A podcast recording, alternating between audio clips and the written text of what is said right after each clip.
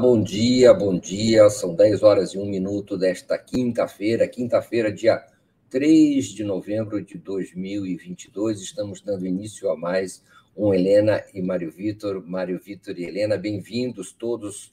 Bom dia, bom dia, Helena Chagas. Muita ressaca ainda da vitória? Olha, eu acho que sim, né, Mário Vitor? Acho que tem muita gente aí de ressaca e foram dias ao mesmo tempo muito bons e também um pouco agitados demais, não é? Mas quero dar bom dia para você, bom dia para a comunidade 247 e nós estamos aqui, continuamos aqui para tentar, não é? Ajudar, informar, ouvir, não é? Discutir com vocês, né? Nós continuamos aqui firmes, né, Mário?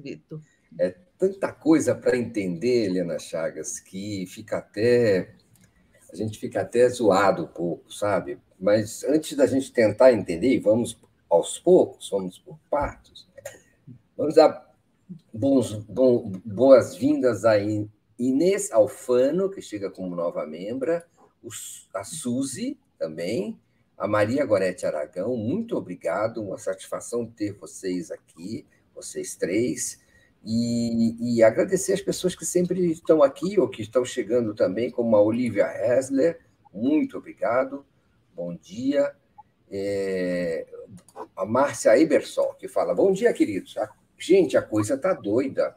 Alguns extremistas bolsonaristas estão conseguindo manipular outros nem tão radicais. Parecem marionetes a serviço de uma coisa maior. É, e, como sempre, qualquer. É, notícia dessas é acompanhada de preocupação, como diz a Márcia Ebersol.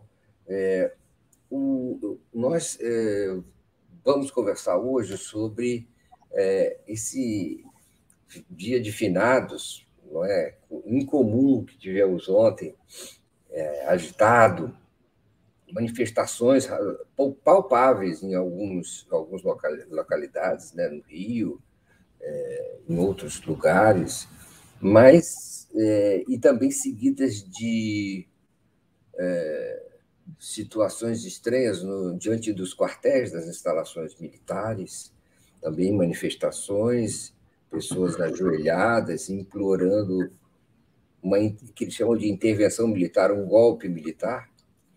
E, e, e foi isso, né, Helena? Grandes manifestações em alguns lugares e, e pessoas de verde e amarelo pedindo, manifestando sua frustração diante do, diante do, da, do resultado das urnas, do, é, e criando, acompanhando, digamos, centenas de bloqueios nas estradas que foram sendo reduzidos no dia de ontem, ao longo do feriado, é, também em protesto e pedindo intervenção militar e pedindo que as urnas fossem desrespeitadas, acusando é, só a frustração pela, pela derrota do, do capitão presidente Bolsonaro nas eleições de domingo. É, é, bom, é, a, o jeito a gente conversar sobre isso e, e, e, e acompanhar esses assuntos pelo menos com a minha e creio que a sua também, enorme alegria pelo resultado dessas eleições, ao contrário do que essas manifestações é, expressam. É, como, é que, como é que foi para você o dia de ontem e, e você está preocupada com o que vai acontecer? Olha, eu acho assim que a gente tem que estabelecer que o fato principal é que essas manifestações, nem essas, essas manifestações na porta dos quartéis, é, uma coisa horrorosa, né? golpistas pedindo intervenção militar. E nem os bloqueios nas estradas, que agora estão sendo combatidos e estão aos poucos, não é? É, é, acabando, nem, nenhum nem outro foram capazes ou são capazes de trazer um abalo maior no sistema político. Eles estão lá gritando, é o, o, o esperneando e mas a caravana passa, como a gente botou no título desse programa, os cães ladram e a caravana passa. O que é a caravana? É a transição, é a certeza de que o governo novo está sendo formado, está negociando a transição, está indo em frente é, é, né, na, na, transição. Então, isso é o, o dado, né? Qual que é o dado principal? A notícia do dia é isso. A transição está avançando. Lula vai tomar posse e, e, vai montar o ministério, e até lá essa transição vai funcionar. É, o, agora, por outro lado, você tem uma preocupação aí, por quê? O, o, o, que isso mostra o inconformismo né, do bolsonarismo, o inconformismo do Bolsonaro, embora, se você reparar, ontem, no final do dia, ele fez um, um, pronunciamento em que, pela primeira vez, desde domingo, eu acho que ele mostra que saiu ali do estado de choque, né? E que percebeu que não vai poder fazer golpe. No final do dia, ele fez esse pronunciamento dizendo para os, os, os caminhoneiros desbloquearem as estradas, porque estão prejudicando o direito de ir e vir, embora tenha até estimulado as manifestações golpistas, como democráticas, na porta dos quartéis. Mas o que, que, que, que eu acho que isso mostra? É, ontem já foi quinta-feira. Eu acho que entre o domingo e a quinta, inclusive na quarta, em que. Não, ontem foi quarta, hoje é quinta, desculpa. Inclusive, aquele, aquela manifestação pífia da terça-feira, em que ele fez um pronunciamento de dois minutos, meio que reconhecendo a derrota, mas também deixando ali, é, é, justificando né, as ações do, dos caminhoneiros por estarem indignados com a injustiça. Aquilo ali foi um pronunciamento muito capenga, minha gente. Todo mundo resolveu aceitar, não, ele reconheceu, porque depois o Ciro Nogueira veio e anunciou a transição, ok, mas, mas foi um pronunciamento dúbio, me parece, de quem ainda acreditava na possibilidade de uma insurreição, alguma coisa para anular a eleição, sei lá, um golpe. Ontem, o Bolsonaro que apareceu ontem é o sujeito que já perdeu as esperanças em relação a isso. É o sujeito que está agora morrendo de medo de ser preso, sofrer punições, porque ele está vendo que nenhum dos aliados dele durante o governo veio socorrê-lo no discurso golpista. Então, ele não teve apoio do Centrão, ele não teve apoio dos militares, Mário Vitor. Desde a semana passada, a gente está falando isso. Ele tentou fazer os militares decretarem alerta, ele tentou fazer os militares ficarem do lado dele na história falsa, lá da falsa fraude das rádios ele tentou muito, gente. Isso não está vindo à tona, mas ele tentou. E os militares não concordaram. Estão lá, General Mourão, todo mundo já tratando do novo governo, de seu novo papel no governo, e o Bolsonaro ficou pelo caminho. Digamos que ele já, ele já é um ex-presidente lá que está lá atrás no caminho. Ele agora está tentando é, ajeitar a vida dele, não é? O PL vai alugar casa, vai dar um salário para ele, só que Almeida, ele está querendo fazer algum acordo com o judiciário para se livrar. Mas, Mário Vitor, eu acho que o que tudo isso mostra é que o bolsonarismo ainda tem nas mãos uma máquina poderosíssima. Ele não terá mais a máquina do governo, mas essa máquina de produção de fake news, de mobilização de pessoas, não é? Pelas redes, pela deep web, pelo pântano, não é, das redes sociais, é, onde a gente não chega, continua na mão do Bolsonaro. E ele, ele, o bolsonarismo, eles vão tentar usar isso aí para perturbar o governo Lula. Eu acho que o que fica disso que aconteceu é que não, não é um abalo institucional, muito longe disso, mas é um, um incômodo, não é? Um alerta de que o Lula, assumindo, terá que desativar esse esquema. Você não nós acha? Estamos, nós estamos vivendo dias inesquecíveis, Helena Chagas. Há um certo comércio do prazer, se é que eu posso falar isso. Não o comércio, uma economia do prazer nesses momentos. É, dos derrotados, há uma evidente operação psicológica, se não psiquiátrica, em jogo. É, esse desfile diante dos quartéis, essa, essa, esse choro coletivo, que se, esse desespero, esse descabelar, é, é, obviamente tem sinais psiquiátricos e psicológicos fortes aí, não é? Uma mensagem de inconformismo estéril e, e histérico é, também. Então, é uma, uma, um êxtase de, de rebeldia e uma falta de, de mesmo de racionalidade, né? Porque é um pouco vergonhoso, não é? Caminhar para diante dos quartéis. Eu tenho uma impressão que falta um pouco de decoro para esse para essa extrema direita brasileira, falta um pouco de respeito, não é? E essa esse pedido para que o bom foram derrotados, o que, que podem fazer? Tem que aceitar, ir para casa, ficar quieto, chorar, lamber as feridas e reconhecer os erros que fizeram, lamentar, ah, enfim, espalhar as culpas. Acontece que, é, é, diante de um quartel, falar para o guardinha que está lá na frente, o sentinela, recruta, em todos os casos, não existe caso de, de essas sentinelas de frente de quartel que não sejam recrutas, garotos de 18 anos ali olhando para aquela gente de verde e amarelo que olha para os tanques inanimados e faz sinais nazistas, nazifascistas, estende o braço. Só falta dizer viva Hitler, raio Hitler.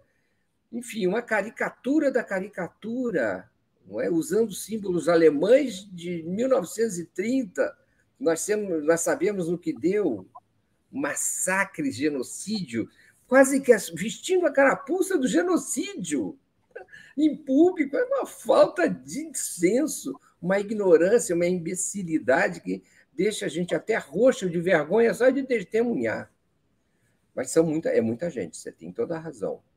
É muita gente, a máquina existe e, e, e ela vai se dissolvendo, né? ela vai se, depois desse estertor final aí do depois do resultado da eleição, os bolsonaristas é, tendem, esses movimentos tendem a se recolher, a se é, escassear e, e, a se cansar de, diante da chuva, do sol, das intempéries e dos dramas que criam junto à população que quer se, se movimentar e as cidades, inclusive, que, em que estados, Helena, estados formados pela maioria que, de bolsonaristas, de eleitores bolsonaristas, como Santa Catarina, que enfrentam as consequências do bloqueio criado pelos próprios bolsonaristas sobre eles. Então, a população de bolsonaristas, ou de eleitores bolsonaristas, é quem sofre pelo bloqueio, e não quem votou no, no, no Lula, etc. Há uma, há uma, uma, uma coisa um pouco surreal acontecendo. Santa Catarina enfrenta problemas de abastecimento de combustíveis, de alimentos nos supermercados. É grave a situação é, para esses estados por a falta de racionalidade. Mas tudo parece que está sendo dissolvido. Houve, Helena, vamos lembrar, uma enorme é, conivência e, e, e omissão das forças policiais, tanto da Polícia Rodoviária Federal quanto das polícias militares dos estados, inclusive de São Paulo, né, na, na, dissolução desse bloqueio. Depois de quatro dias, três dias, o bloqueio começaram domingo à noite. É, depois de três dias de bloqueio, finalmente se dispuseram a fazer alguma coisa e isso foi vem sendo dissolvido. É, é, importante perceber essa conexão, quer dizer, não há um comando central não identificado e há conivência e participação das polícias militares que tratam como tchutchucas essas, esses manifestantes e esses bloqueios. Então, há uma. É, até me preocupa mais são essas articulações secretas, subterrâneas entre forças policiais, partes do Estado e, e, e, e os manifestantes. É claro que a cúpula militar política não pode se comprometer com, com, com manifestações golpistas, e não se comprometeu mesmo, e, mas o pior foi você, como você falou. Aí vem o Bolsonaro e fala, e fala, faz uma fala de desculpas. Inclusive, ele, ele, pede, peço, ele pede desculpas. Pede desculpas, é, às vezes parece que esse pedido de desculpas é aos seus correligionários, é verdade. Por que, que ele pediu desculpas Helena, não é uma boa questão perguntar por que, que ele pediu desculpas? Eu fico na dúvida se ele pediu desculpas é, para quem? Para os manifestantes? Por quê? É, por ter perdido ou por não ter apoiado as manifestações explicitamente? Ou por não ter apoio político? Ou por não ter coragem de, fa de fazer o que ele anunciou que ia fazer durante esse tempo todo, que era dar um golpe, não aceitar o resultado das urnas, se, se insurgir contra, contra a, voz da, a voz majoritária da população? Fiquei na dúvida, ou se era um, um pedido de desculpas ao país também, sabe? Se ele já próprio já não acha que, que fez tudo errado. Eu acho, Mário Vitor, que ele estava pedindo desculpas aos bolsonaristas, aos aliados, porque ele estimulou a, a, a, tal, pode não ser diretamente, mas no mega esquema dele de, de digital, de redes, de deep web, ele estimulou os movimentos, que ele fica dizendo que foram espontâneos, mas evidentemente que foram organizados ainda antes da abertura das urnas, da, da, das eleições, a gente sabe disso. Então, o esquema dele estimulou os caminhoneiros a irem para as ruas, estimulou esse pessoal, e aí ontem ele estava recuando, né? Ele estimulou e aí disse: não, gente, agora para, volta para casa. Por quê? Porque levou uma chincha do Supremo Tribunal Federal, não é? Do Centrão, de outras forças, não é? Que além de não apoiar o golpismo dele, me parece que fizeram chegar a ele um recado, ó, se tu continuar desse jeito, você vai para cadeia, né? É, direto, né? Pode ser até empichado antes do, do dia da posse, ou pode sofrer aí um processo e ir do Planalto para cadeia. Eu acho que foi isso. E aí o que, que aconteceu? O Bolsonaro amarelou, só que ele já tinha mandado esse pessoal para a rua, porque nesses três dias ele teve esperança de que essa insurreição crescesse e se transformasse num golpe. Claro que não se transformou, porque eles não são maioria do Brasil. Eu acho que nem os 49%, houve uma diferença pequena na eleição, 49 a, a quase 51, não é isso? Dois Exato. pontos percentuais, 2 milhões de votos. Mas desses 49% que votaram no Bolsonaro, eu, eu acho que uma minoria, uma ampla minoria ali, é que é golpista, é que, quer, que defende intervenção militar. Esses que foram para a porta dos quartéis ali, eles podem, aparentemente, ó, oh, estão fazendo barulho, é muita gente, são milhares, mas se você comparando isso com os 58 milhões que votaram no Bolsonaro, é muito pouco, não é uma, não é uma maioria, isso está muito claro não são os golpistas. Mas o, o, Bolsonaro ainda continua e continuará, mesmo depois que sair do governo, com uma máquina de fazer mentiras, uma máquina de fake news, não é? Um, um, um, uma, uma deep web, lá um trabalho digital que a campanha do Lula tentou fazer frente, fazer face é, mas não conseguiu, evidentemente. O Janones ajudou muito, o, o pessoal do Lula é, é, tentou, mas só que qual que é a diferença? Eles trabalham acima da linha da superfície. Né? O, o, a equipe digital do Lula trabalha no, no, no, conhecido. A equipe digital do Bolsonaro, que não é uma equipe, são muitas equipes, e que dizem e que corre paralela ao, ao governo e ao, e ao partido, e que dizem que tem dinheiro é, é, dos Estados Unidos, dinheiro da, do, do, empresariado, da iniciativa privada brasileira, dos empresários golpistas também, daqueles que apareceram no WhatsApp. Então, ele tem um esquema que ele vai sair do governo, mas ele continuará com esse esquema na mão. Até quando? Não é? Até quando é, vai se deixar ele fazer isso? É isso que eu acho. O Lula tem que assumir, é, e entre as muitas medidas que ele tem que tomar, políticas e providências, ele tem que começar a trabalhar em duas frentes, na frente da regulação de plataformas, enfim, da utilização né, das plataformas, que é uma coisa difícil, que já começou, que o TSE tentou fazer e até sob, sob certo aspecto conseguiu assustá-las um pouco, mas ele tem que fazer também do ponto de vista tecnológico, não é? Ele tem que investir dinheiro em pesquisa, em equipe, não é? Em gente que lida com esse tipo de comunicação na internet e ver como é que você lida com, com essas enxurradas de fake news, com essas enxurradas de mentiras o, o que, que você faz não é, para fazer frente a isso? Claro, de maneira lícita. Não estou dizendo que o, que o Lula tem que governar com fake news, nada disso, mas ele tem que ter um domínio maior dessas tecnologias, de, de, desse tipo de ação, para coibi-las, né? para fazer vacinas. Então, é, é, eu, o que me preocupou nesses dias aí foi notar que passar, passou o processo eleitoral, durante o processo eleitoral, eu acho que a vitória do Lula foi um milagre diante da dimensão da, da ofensiva da máquina pública misturada à ofensiva da máquina de fazer mentiras, de fake news. É, é, ele juntou tudo isso, o incumbente, né, o Bolsonaro, e ainda assim o Lula venceu. É, é eu acho isso é, fantástico, né? Eu acho isso aí uma, é, uma coisa é, fantástica, porque o poderio da máquina né, que, que foi usado era imenso.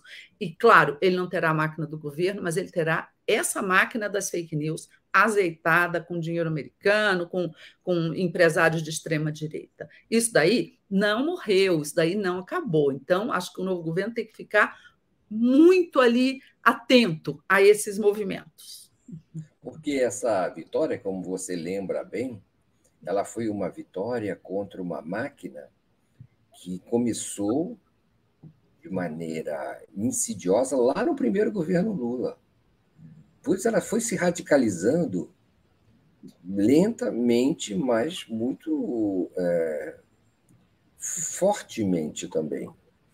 É, então, ela foi então iniciada até por até por é, parceiros ou, ou, personagens que hoje, digamos, se aliaram ao Lula, como Joaquim Barbosa, como parte grande da mídia, é, que resultaram na, no golpe contra a presidenta Dilma Rousseff, depois no, no, na prisão e impedimento de concorrer à eleição de 2018 para o presidente Lula, e agora esse golpe foi fragorosamente derrotado. E depois venceu também, como você lembra, a máquina do governo, a máquina de, da, da, da PEC Kamikaze, não é? de todos os investimentos que foram feitos nesse, é, vamos dizer assim, nesse espécie de estelionato eleitoral que se ah, engendrou para, é, é, para manter o bolsonarismo no poder. Então, foi uma vitória histórica e, e, heróica mesmo, não é? Uma vitória única, rara, que tem impacto imenso no Brasil, para inclusive tentar vo fazer voltar para dentro do, da caverna essas, esses instintos mais é, é, degenerados que o bolsonarismo fez emergir. Então, é, é uma grande vitória e com uma grande tarefa pela frente, mas nós temos que nos orgulhar, né, especialmente quer dizer, as pessoas envolvidas nesse trabalho, todos vocês, todos nós, toda a sociedade brasileira, tem que se orgulhar do significado dessa vitória e da dureza que foi extraí-la em condições tão difíceis e improváveis. Não é? Na verdade, a ideia inicial era que Lula ainda estivesse na cadeia e que, e que enfim, fascismo tivesse é, é, reinando sem qualquer tipo de, de questionamento. Né? Então, de fato, foi, é, como você diz, uma vitória histórica é, muito importante para o Brasil, para a América do Sul também, de maneira muito relevante, e para o mundo. Não é? várias pessoas estão aqui nos, nos agradecendo pelo trabalho. A gente depois vai reunir isso aqui mais no final mas eu queria falar isso. Tinha uma pessoa aqui, ó, é, a Ana Silva disse: Bolsonaro vai ser apagado, assim como foi o Moro. Virou mico. Triste. Agora os entrevistas têm que arranjar outra figura para eles seguirem. É exatamente por aí que eu queria seguir, é, é, Helena. Você não acha que ontem, é, por, apesar da máquina estar preservada, a, a falta de presença do Bolsonaro nesses lugares, nessas manifestações, mesmo a falta de, como é que eu posso dizer, de é, autoria dessas manifestações, não é? de comando delas, não parece, não te parece que há, pode haver uma espécie de, de desalento e desânimo desse, desse fascismo com a, o papel de liderança do Bolsonaro, que vai haver uma espécie de é, de reflexão e crise de identidade no bolsonarismo em si e seus aliados, que ele tende a, a, a se tornar mais fraco do que foi é, fora do poder e com essa derrota? O que te parece? Olha, quem perdeu a eleição fica mais fraco do que foi realmente. Acho que a, a, tendência do Bolsonaro, até porque ele, ele, o maior medo dele é ir para a cadeia ou se tornar inelegível, e acho que há uma grande chance, se, se for pensar dele não ir para a cadeia, para não vitimizá-lo, mas de daqui a um ano, dois anos, por aí, o TSE julgar os processos de abuso da máquina e torná-lo inelegível. Então, eu acho que, que pode haver isso. Agora, eu, é, o dia de ontem, é, eu achei assim, se ele estivesse fraco realmente, e, e, e, o bolsonarismo fraco realmente, as pessoas não teriam ido para a rua. Então, o Bolsonaro pode estar é, é, caindo, né? pode estar. E, e, politicamente ele está muito fraco, não teve nenhuma força política importante que o apoiasse. Ele está fraco, mas eu acho que o bolsonarismo não está fraco ainda como deveria estar. Eu acho que essa máquina bolsonarista, o que vai haver agora, é uma grande disputa de líderes de direita, não é?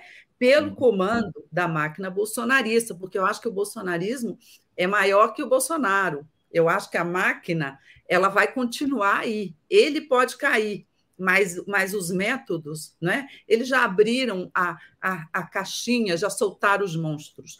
Os monstros da direita não voltarão mais para dentro da caixinha. É isso que eu acho. Então, seja com a liderança de Bolsonaro ou com a liderança de outro qualquer, nós, nós continuamos tendo o, o, o que hoje chamamos de bolsonarismo, que é o quê? Que é o conservadorismo, que é a, é, é, a direita é, é radical, a extrema-direita. É possível que o, os direitistas não tão radicais quanto o Bolsonaro é, consigam é, é, hegemonia nesse grupo, consigam liderar não é? é, é a, a, direita, os conservadores. Nós temos aí governadores que acabaram de se eleger, como Tarcísio, em São Paulo, o, o, o Eduardo Leite, lá no, no Rio Grande do Sul, o próprio Zema, de Minas Gerais, são pessoas que estão no campo da direita e que, naturalmente, vão disputar né, esse espaço. Mas veja bem, é, o que me preocupa é que são os bolsonaristas, o pessoal mais chegado ao Bolsonaro, apesar da decadência que ele pode sofrer, pode ficar, é, que controlam a máquina bolsonarista, que controlam os caminhoneiros que vão para a rua, né? que controlam os radicais que vão pedir golpe militar, que a gente sabe que é uma minoria na sociedade brasileira, mas que consegue fazer um barulho, como fez ontem. Então, isso é, é claro, acabado o governo, eu acho que a tendência é, é isso é, é, baixar um pouco a bola dessas forças. Mas se essa máquina de fake news, de, de, de, de, né, de criar, é, mobilizar pessoas, continuar agindo impunemente, como estamos vendo que continuou, né? eu acho que a tendência é alguém tomar o lugar do Bolsonaro e continuar fazendo esse tipo de coisa, com esse tipo de métodos. Por isso que eu acho que é preciso é, raciocinar com muita calma, com muita cabeça fria. Não podemos nos confundir ali com é, gente que defende censura, controle de redes, não é? Não é isso, mas é preciso ser muito firme, porque isso que eles fazem é crime. Isso. É, é, teria uma espécie de possibilidade de haver um bolsonarismo sem Bolsonaro, não é? E, ou sem o, sem, o, sem o Jair, pelo menos. Né? É, é, a, o Fábio Manoar fala: estou vendo com muita preocupação a minimização por parte de políticos e jornalistas, olha ele falando da gente aí, dos atos pedindo intervenção militar precisamos deixar bem claro que não aceitamos um novo golpe. Ah, ah, mas é, Sérgio Bernardi fala: por isso a justiça terá que tomar providências sérias em relação às big techs, no sentido de barrar as fake news. Veja bem, ele fala a justiça. é, não só no Brasil, como no mundo todo. Caso contrário, será o fim das democracias. A Márcia Chachá diz: a saúde mental terá que ser bem aparelhada para cuidar dessa galera. O, o, o Eliudson Souza manda um superchat, agradecemos, e diz: eles me lembram um filme, eles, os manifestantes bolsonaristas, diante do quartel, em outras localidades, eles me lembram um filme da adolescência, A Onda acho que era um experimento psiquiátrico de, de, de eh, enfim, de transformação da, da mentalidade em relação ao fascismo, é, a onda. O, o, o, é, então tem essa possibilidade. Por isso esse tabuleiro é complexo, né, é, Helena? Porque é o seguinte, o o bolsonarismo vai viver, está vivendo, e é claro que não poderia deixar de viver uma crise. Bolsonaro aparecia ontem sem, sem a pessoa falando em Libras, sem nenhum assessor em volta, é, um pouco isolado numa sala, enfim, vazia, é, e um pouco às pressas ali, buscando se justificar. Parece que está anda um pouco isolado no Palácio da Alvorada só aparece para experiências pontuais no Palácio do Planalto. É, é, e aí, enquanto isso, é, começa hoje, daqui a pouco, a transição para o novo governo. É?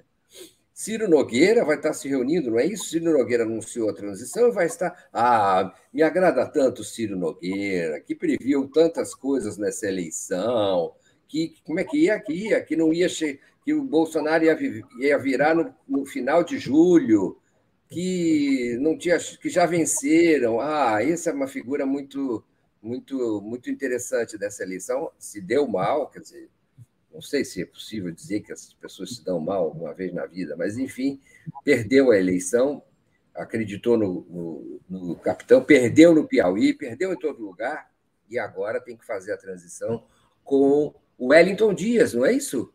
Wellington Dias e outros. Dois Ele vai. Não, é, acho que o Wellington não vai nessa, não. É. Ah, tá. É porque eu vi uma, uma, um comunicado dele. É com Geraldo Alckmin. É com Geraldo que ia estar também. Eu ah, também. Eu acho que são grupos, né? Quer dizer, é o seguinte: vai, vão ocupar umas salas no Centro do Cultural Banco do Brasil em Brasília, não é isso? E vão fazer essa transição, as equipes de Lula e é, representantes do governo, o, a coordenação de Geraldo Alckmin, mas o grupo é maior. Quem coordena, mas o grupo que acho que vai estar na reunião é maior. Então, esse trabalho começa, começa hoje e o presidente Lula já também viu. Aí sim, é verdade, te esclarecendo, me esclarecendo, aliás, o Wellington Dias participa na negociação do orçamento já, da, da nova, do novo orçamento de 2023, com as lideranças do Congresso. É, então, isso já acontece hoje também, de forma a adaptar as mudanças do salário mínimo e outras questões que vêm é, agora se apresentando já para o orçamento do ano que vem. É? É, reformas que o presidente Lula quer, quer introduzir e encarregou essa, essa, essa rápida negociação para a introdução no orçamento do ano que vem é, essa, essa notícia, mas todo o sistema parece se, movi se, se, se movimentar no sentido de qual vai ser esse governo, que governo será esse, Helena Chagas? Olha só, é, eles estão se é, movimentando. Eu queria aproveitar para dialogar aqui com uma observação do Paulo, né, que se disse que estava preocupado porque é, ele acha que políticos e jornalistas estão minimizando né, o, a, o risco do golpe. É, Paulo, eu acho que não estamos minimizando o risco, não. Eu acho que nós estamos mostrando é, é, é preocupações com o clima, porém, ele, é, essa, essa tentativa de golpe não passou, não vingou. E o que há de concreto à nossa frente agora é um governo novo, em transição, não é, prestes a assumir.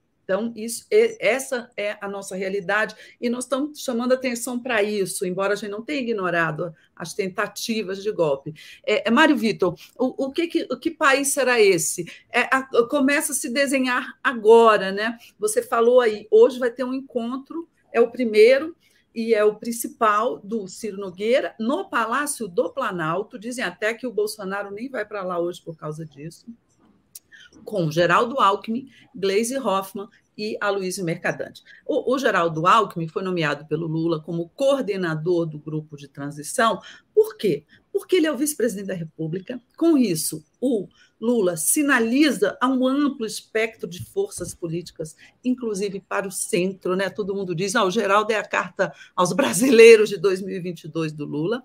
Então, ele, ele faz essa, essa, essa sinalização ampla, porém, ele botou ali os dois, braço direito e braço esquerdo dele, do PT, que são a Gleice e o Mercadante, junto com o Geraldo. Então, você tem ali uma composição e é, é, a, a, outra razão para ele não ter botado nenhum político é, do PT ou da aliança assim é, é, é, na, na, coordenação é porque quem fosse para a coordenação, todo mundo ia lá e olhava assim: opa, esse aí ou é o ministro da Fazenda ou é o ministro-chefe da Casa Civil. Isso aí não tem, não tem dúvida, né? Nas, nas transições anteriores, né? E eu me lembro muito da, da, da do, do mesmo do Lula para Dilma, quer dizer, de um governo é, é, é, de um governo do PT para outro, o Palocci foi o, o chefe da transição e depois ele foi o chefe da Casa Civil. Na transição do Fernando Henrique para o Lula, o Palocci foi o chefe da transição e depois ele foi o ministro da Fazenda. Então, a, a pessoa que fosse chefiar é, é, como se o Lula já tivesse que fazer um, uma escolha ali que eu acho que ele ainda não fez, que ele não está pronto para fazer. Então, o Geraldo é uma maneira de é, é, o vice, o vice está acima dessas disputas, não é? Mas, ao mesmo tempo, ele botou ali as pessoas que ele confia e que vão estar no governo dele também. De um modo geral, transição é um grupo, sobretudo técnico, administrativo, burocrático, é o pessoal que vai lá. É, é, pegar os dados não é do governo que sai para começar a tratar das políticas do governo que entra é, transição não é governo. Só que dessa vez eu acho que o afã de, de, de, de, se ver livre do Bolsonaro é tão grande, não é? A ansiedade é tão grande que muita gente está apontando ali: ah, vai para a equipe de transição, então vai ser ministro de tal coisa. Pode ser que sim, pode ser que não. A Dilma foi da primeira transição do Lula, do grupo de Minas Energia, ele nem conhecia a Dilma. Aí, um belo dia, ela foi levar para ele o trabalho da transição que eles fizeram no laptopzinho dela ali, e ele olhou e ouviu e disse: Essa é minha ministra das Minas e Energia. Então, é possível? É possível sim, mas vamos ter uma certa é, distanciamento aí. Nem todo mundo que vai para a transição é ministro. O Haddad, por exemplo, o Lula pediu para ele ficar no grupo da educação, da transição, ele disse que, não, ele disse que organizará o grupo para o Lula, chamará as pessoas, conversará, mas que ele não está querendo muito, ele tá, não quer vir para Brasília, etc. Para mim, isso é uma sinalização do Haddad. Ó, oh, Lula, eu não quero ser ministro da Educação de novo, não. Eu quero ir para outro canto, para outra pasta, entendeu? Me pareceu um pouco isso. Mas o que, que, o que, que ocorre? É, essa transição ela faz, faz coleta de dados, os chefes da transição, que são os que vão conversar hoje com o Ciro Nogueira, eu não tenho dúvidas que será a melhor conversa possível, porque o Ciro Nogueira é o exemplo ali encarnado do que é o Centrão, né? Ai, governo, né? Estou dentro. Então, ele, ele pode ser que ele não vá é, para o governo Lula, até porque o Lula não vai convidar, né? Pelo tanto que ele chutou ali na campanha, mas ele vai estar em paz. E ele terá amigos do PP, partido dele no governo Lula, o, o Arthur Lira já está se aproximando, então ele vai abrir ali a, a, o sofá, a sala para a transição. Não sei se vai abrir os arquivos, porque não depende só dele, depende também do Paulo Guedes, de outros personagens. Os, Essa os transição, desculpa, Helena, é, essa transição ela não se dá. Essa, é, é uma transição. O que é a transição? É, é, ao mesmo tempo, a troca de informações entre o governo que sai e o governo que entra, e ela está ligada à formação também do novo governo. Então, tem a transição que se dá nessa, entre essas equipes designadas especialmente para isso, e tem, do lado do Lula, lá o Lula trabalhando com seus pessoas ali, é, quem vai ser um, um novo ministério, um novo governo. Aí escolhendo, a, a, a, ouvindo, ouvindo muito e escolhendo quem, quem, quem participa né, do novo governo, forças políticas, quais são os partidos que vão integrar, quais são as, as, as como é que vai se contemplar, e se é que se vai se contemplar, os participantes da frente é, Brasil da Esperança nesse governo, não é? PT e mais é, nove partidos, se eu não me engano, é, dentro desse governo, fora as personalidades políticas que apoiaram esse, essa campanha e os outros representantes da sociedade, os setores, tudo. É uma tarefa complexa e, e muito, é, é, é muito trabalhosa mesmo. É, então, como é que vai ser feito isso? O Jorge Luiz Padilha manda um superchat dizendo combate aos, às fakes tem que continuar. Esse é um tema imenso, por exemplo, que terá que ser, terá que ser como disse a Helena, terá que ser contemplado de alguma maneira com vacinas, com esquemas, com montagem de estruturas e atenção para, é, para evitar ou minimizar ou combater esse problema. O, agora, a montagem do, do governo precisa ser uh, também pensada em como retirar o oxigênio do bolsonarismo. Essa é uma questão de como é que monta um, um, um movimento político que é, tire esse, essa nutrição do bolsonarismo. Uma coisa importante, Helena, é como politicamente essas forças vão atuar, inclusive por fora do governo, na sociedade. Em outros governos, muitas vezes se pensa, o próprio PT transferiu muitos quadros para o, o, o executivo e acabou descuidando da, da sua própria atuação política junto à sociedade. Esse trabalho precisa começar, porque muitas vezes se, se recomeçou do zero para fazer essa campanha eleitoral. Essas estruturas de conexão do PT e, do, e da esquerda com a sociedade, os partidos progressistas estavam muito dissolvidas, muito rarefeitas. Então, também precisa pensar nisso. É uma tarefa complexa. O, uh, por exemplo, a Gleisi vai sair do PT, provavelmente, vai para o Ministério, é provável, e aí o PT vai ficar desfalcado. E daí, pô, é, as coisas não são simples. O, o, mas se anuncia a vinda do MDB, não é isso? E um esquema que pode incluir, inclusive, já houve sinalizações. O Lula vai se encontrar com os presidentes do, da Câmara, do Senado, com o STF, e, e, pode ser que haja já um início de entendimentos ou de sinalizações para uma composição de que atrai o Centrão para um apoio ao governo, aos projetos do governo no próximo no próximo e do MDB no próximo, no próximo governo que começa em 1 de janeiro. É, é por aí, você acha, Helena, que, que é, essa frente chega é, ao Centrão ou vai bater chapa com Arthur Lira pela presidência da Câmara? Olha, eu acho que do ponto de vista político, eles estão fazendo ali tudo certo. Qual é o objetivo maior, né? Claro, é ter maioria no legislativo e junto com isso, isolar o bolsonarismo. Né? Você isola o bolsonarismo na sociedade, também formando maioria política no legislativo né? É, é, é, é, a favor do governo, ampliando a base do governo. Isso ajuda muito. É, o bolsonarismo tem a, os métodos subterrâneos dele, mas no momento em que é, politicamente o Bolsonaro perde, e já perdeu o apoio do Centrão, ele fica muito menor. o, o Lula foi muito inteligente, né, ao mandar o recado, eu acho que o principal gesto político até agora foi esse. Lula mandou o recado pela Gleice a, na, aos demais partidos é, é, da coligação que não, não vai ter candidato a presidente da Câmara. Ou seja, ele disse: ah, é para não ter, gente, é para não sair ninguém do PT, nenhum de vocês, porque não tem maioria mesmo e vão ter que fazer composições lá adiante. E, e, e quando o governo opta por entrar de cabeça nessa briga, ele acaba perdendo, ele, ele perde aliados. Não acho, não acho pessoalmente que isso signifique um apoio do Lula à reeleição do Arthur Lira. O Lula e o Arthur Lira tiveram vários é, é, embates durante a campanha eleitoral. Foi muito importante o Lira ser o primeiro sujeito do governo, digamos assim, bolsonarista, da base do Bolsonaro, a, a reconhecer a vitória do Lula e, e, apoiar, Isso foi fundamental, foi muito importante. O Lula parece que reconhece isso, o pessoal do Lula reconheceu isso. Então, é, é essa, é, é, é esse, é, é, é, como, é como uma música, não é? Um dá uma, uma nota, outro dá outra nota. O, o Lira deu essa nota, ó, Lula, você ganhou, o jogo, o jogo agora é outro, é com você, presidente. Enquanto o Bolsonaro estava querendo contestar a vitória.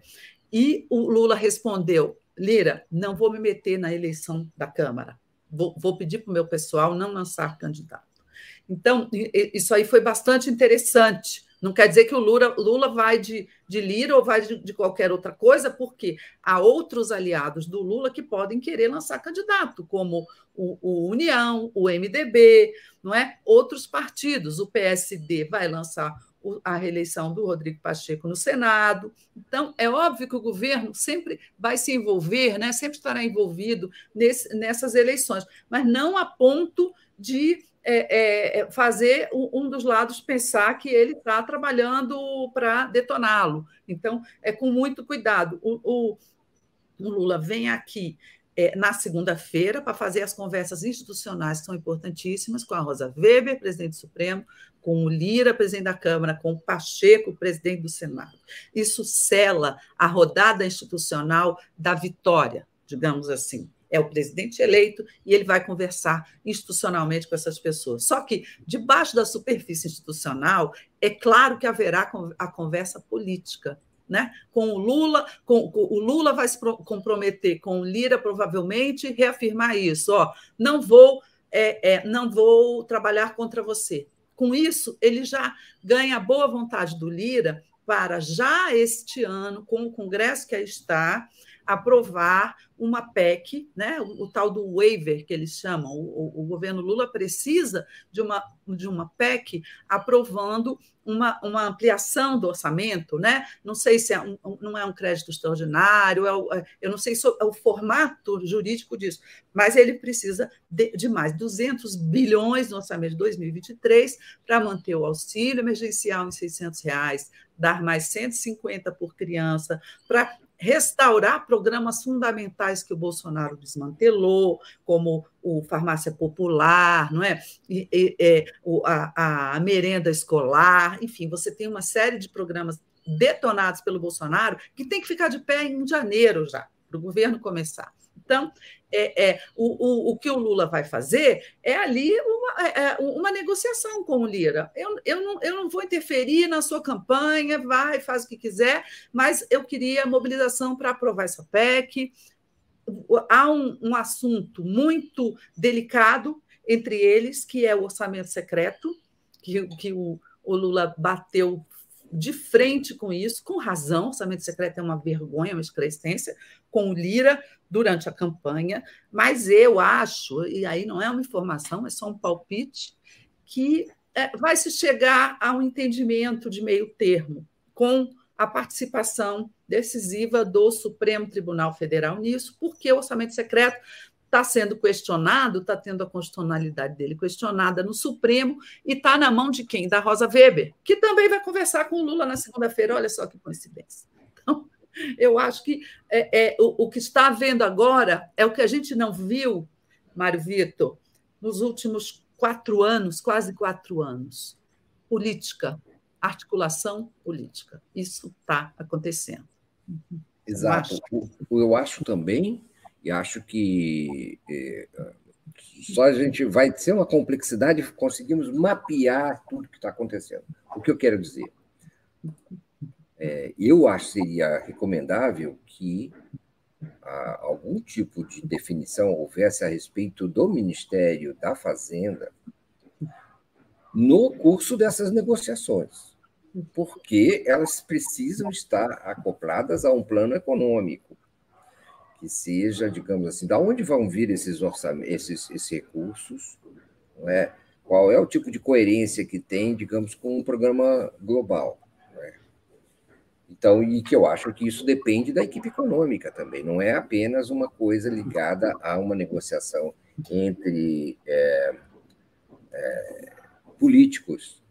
Sim, claro, as intenções do presidente Lula, então, acho que isso já seria é, bom que, se é coisa de urgência no Congresso Nacional, seria bom que tivesse uma espécie de sustentabilidade é, nos fundamentos do programa econômico que será aplicado pelo Lula, que até não está muito claro. Né? Algumas medidas, sim, mas a, a situação, digamos assim, é, de investimentos, por exemplo, não está muito claro qual é o programa de investimentos que será aplicado, qual é a intenção que se pretende, como se pretende a, a, ajustar ou, ou, ou, gerir a base monetária, todas essas questões né, que são afeitas à fazenda, muitas vezes. Então, é, por isso, talvez seja o caso, e talvez o Lula seja é, instado a precipitar sua definição na fazenda.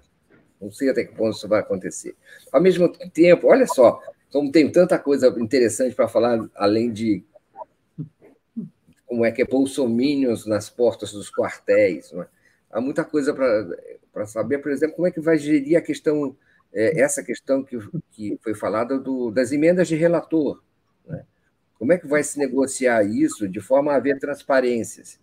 Como é que o Lula vai é, cumprir a promessa de abrir os sigilos, os sigilos todos, e, ao mesmo tempo, negociar. Será que os sigilos estão na mesa, Helena Chagas, enquanto se negocia ah, apoio para é, a, o comando das casas no Congresso? Será que os sigilos vão ser parte da negociação da formação?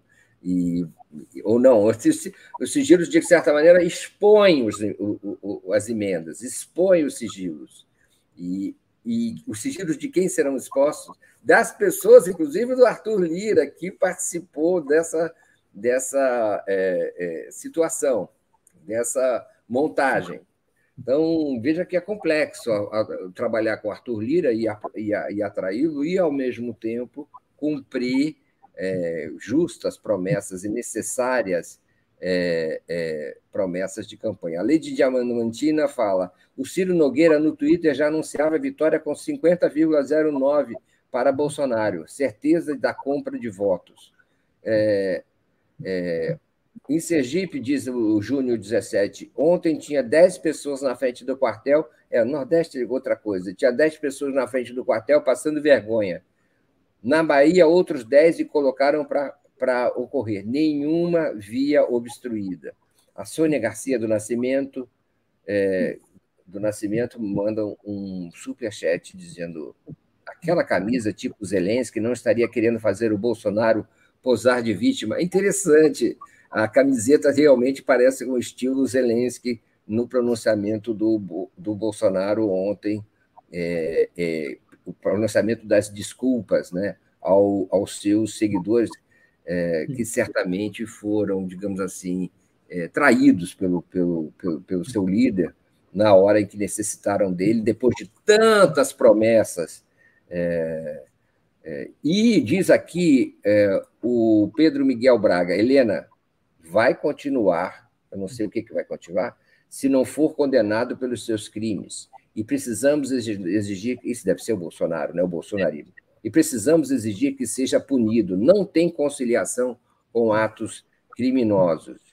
É, e, e, também é uma outra mensagem. Mas, Helena, você não acha que muito do dinheiro usado por esse grupo não é dinheiro público e agora o pestilento não terá mais? Ah, sim, claro. É, é, Deixa eu responder. Você pode responder agora. Se não esqueço a pergunta. Primeiro da Marilene. Eu acho que foi usado, Marilene, muito dinheiro público, sim, na campanha eleitoral. Está claro, eu vi uma reportagem do Caco Barcelos impressionante no Profissão Repórter sobre o uso do Auxílio Brasil é, é, é, para pressionar as pessoas numa cidade do interior de Mato Grosso do Sul.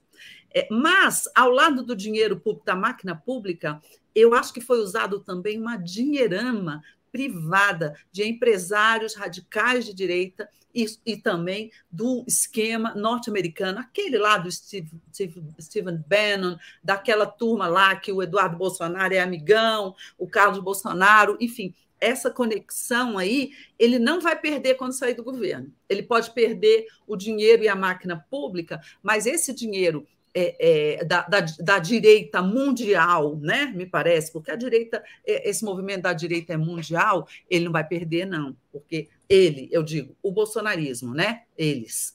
O, o, em relação ao, ao Pedro, é o Pedro Miguel, não sei se é, se é o Pedro Miguel que falou do, dos, dos crimes que o Bolsonaro tem que pagar pelos crimes. Eu concordo totalmente, Pedro Miguel. Eu só não sei, assim, com o que a gente conhece aqui de como funcionam as coisas, eu só não sei se vai ser é, pelos inquéritos que estão lá no Supremo, com o Alexandre de Moraes, uma, uma coisa que é, eles vão ter que ir para a primeira instância, porque ele deixará de ser presidente, deixará de ter foro, vai depender de outros juízes, não é? Pode ser que algum juiz chegue lá e, e, e mande ele para a cadeia, não é? O que ele queria? Ele queria que o Xandão arquivasse esses inquéritos. Arquivando os inquéritos, ele é, é, não tem processo, né? Mas eu não sei o que, fará, o, que o Xandão fará depois de, desse papelão do Bolsonaro na eleição e no pós-eleição. Agora, o, o que eu acho também bastante possível é a inelegibilidade. Essa é uma punição que parece menor, mas não é não. A inelegibilidade por oito anos eh, impede o Bolsonaro de participar de qualquer eleição. Então, eu acho também importante investir nesse caminho. É, é aí que, que mais que a gente estava falando? É, é, Mário Vitor, você falou aí é, da transição, da questão da economia, né? Do, do Lula talvez se, be, se ver forçado logo a definir o, um ministro da Fazenda por causa da política econômica. Eu não sei. Se a gente for olhar os exemplos de governos anteriores, o, o, o próprio Lula ele definiu em 2002, ele definiu só em dezembro quem ia ser o ministro da Fazenda dele, que era o Palocci, e o presidente do Banco Central, que era o Meirelles. Agora não tem Banco Central, o Campos Neto continua porque tem mandato. Né?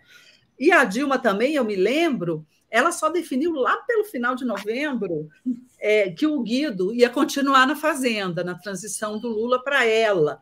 Então, eu, eu acho que os presidentes é, é, tendem a ter uma certa cautela pra, na hora de anunciar esse nome, para não botar o sujeito já na fogueira das negociações. Você tem uma equipe de transição aí na linha de frente, o Alckmin, o Mercadante e a Gleice, cuidando disso. Por quê? É, no momento, o que está sendo tratado é o emergencial, é urgente. Então, é urgente o quê? Arrumar espaço no orçamento de 2023 para Auxílio Brasil, programas sociais e aumento real do salário mínimo. Então, essa, essa turma que está aí fazendo isso vai estar tá cuidando desse assunto. Claro, vai levar para o Lula e autorizar ou não. Tudo indica que o ministro, o futuro ministro da Fazenda, com a nova política, não é?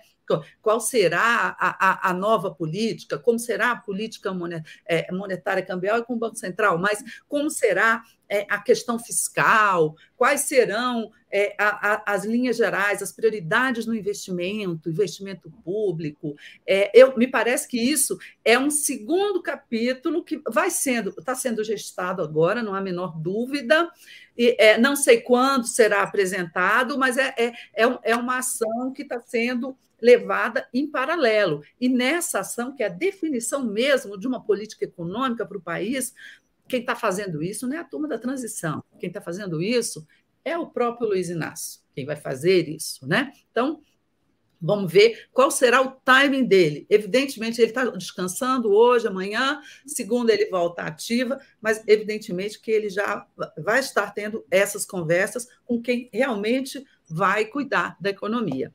Enfim, é, o que eu acho, Mário Vitor, é que ele vai ter que escolher o ministro do Meio Ambiente, porque ele vai, semana que vem, lá para a COP, lá no Egito, para a COP 27. E aí dizem que seria muito bom ele já ir com um ministro escolhido. Não sei. Outros dizem que não, porque a Marina Silva vai também. Então, aí todo mundo já fica falando: será que vai ser a Marina? Não sei, não. Eu acho que a Marina é uma autoridade ambiental possivelmente. Mas, enfim, vamos ver, tem muita novidade por aí, o tempo está acabando, desculpa, eu falei demais. O Totonho Lula 2301 manda o um superchat dizendo por que se insiste em chamar um movimento nazifascista de bolsonarismo? E faz questão de dizer, é nazifascismo. O Bernardo é Pérez também... É para identificar com o Bolsonaro, por isso que a gente chama. O Bernardo Pérez também manda: para acabar com a máquina de fake news e o discurso de ódio, basta tornar obrigatório o cadastro do CPF nos perfis das mídias sociais. Se pedem CPF para abrir conta do banco, por que não na internet? E assim nós ficamos por, por hoje. Ah, também tem o Eurico de Arruda Neto. É uma pena o Haddad não querer, pois ele foi o melhor ministro da educação de todos os tempos, conhece o assunto demais. Mas quem ele vai botar lá não vai conhecer pouco, não. É, essa Isolda, como é que é o nome dela? Isolda Celo. Celo. É, parece que manja muito desse assunto também. Mas, enfim, é tudo uma coisa só. O Haddad também tem suas razões de não querer mais uma vez ser ministro e deve, talvez esteja até esperando ser, ah, enfim, estar numa outra posição. Certamente. Planejamento, quem sabe. Quem sabe. Ficamos por aqui hoje. Foi uma satisfação imensa e uma alegria enorme continuada estarmos de novo aqui agora discutindo assuntos, não só os assuntos tão duros é, do bolsonarismo, mas também a esperança de um governo melhor, de um governo mais civilizado, saudável e consciente. Helena Chagas e amigos, boa, boa tarde, bom dia para vocês. A gente volta na terça-feira, depois do fim de semana, é, com mais Helena e Mário Vitor, Mário Vitor e Helena. Helena. Beijos. Beijo, Mário Vitor. Beijo, Comunidade 247. Mais uma vez foi ótimo estar aqui com vocês. Até terça-feira com novas emoções, né, parceiro? Passou rápido demais. E nós, então, é, fiquem agora com o Giro das Onze, com Daiane Santos e Gustavo Conde. Tchau, tchau. Muito obrigado.